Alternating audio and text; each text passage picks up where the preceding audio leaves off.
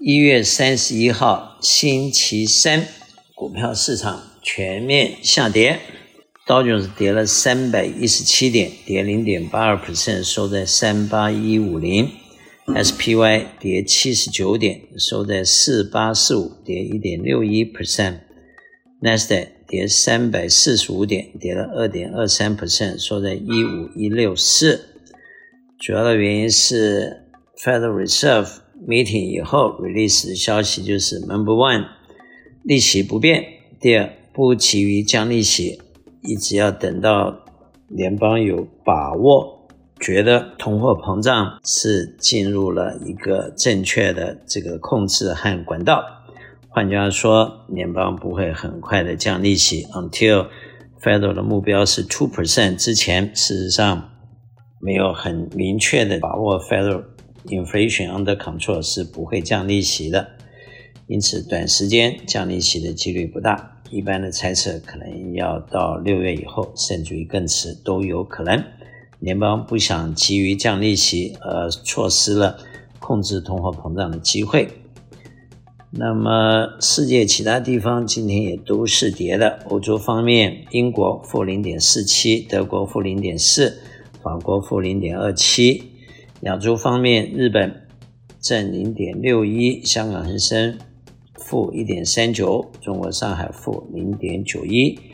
代表恐慌和摊粉的指数降到了六十五，前几天去过七十九、七十七、七十四，降到六十五，比较好一点，不过还是三分之二的人乐观，三分之一人悲观，不过比前段时间四分之三人乐观是好一点。通常太多人乐观对市场就不是好事情。美元指数一百零三点五四，美元兑人民币七块一毛，兑日元一四七，兑欧元零点九三。国库债券方面，短期债券这个没有太大的变动，但是长期债券今天都是掉的。三个月五点三六，六个月五点一九，一年四点七一。两年四点二一，五年三点八四，十年三点九一，三十年四点一七。西德州油七十五块八毛九，布兰特油八十一块七毛一，Natural Gas 两块一毛三，黄金两千零三十九块，小麦五百九十五块，铜三百八十九点五零。昨天科技股的几个报告也都不是非常理想，一般来讲，outlook 都有一些 negative 的 outlook。主要的原因，除了经济慢慢进入一个比较 slow down 的情况，同时，中美的贸易战争和对科技公司，尤其晶片公司的一些限制。多多少少都会影响到目前的销售和未来的竞争啊。当美国禁止销售很多先进的晶片到这个中国的时候，很多这些晶片公司的收入会减少，profit 会减少，而且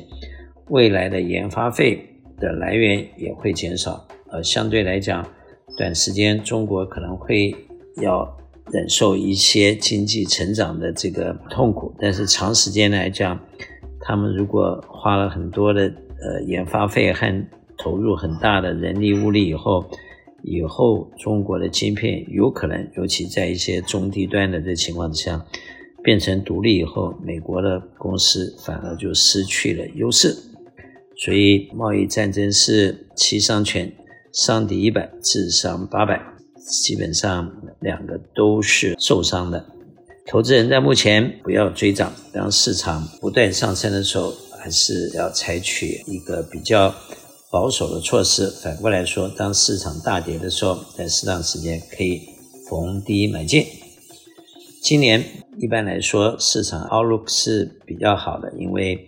从这个技术面来看，市场已经闷了两三年了，终于要开始回到了原来的高点，而且有一些突破。那么。目前 SPY 的预测，今年的 earning growth 会有八个 percent 到十个 percent，所以股票市场也可能会有八到十 percent 的 potential growth。我是肖云祥，两七三九八八三八八八，谢谢。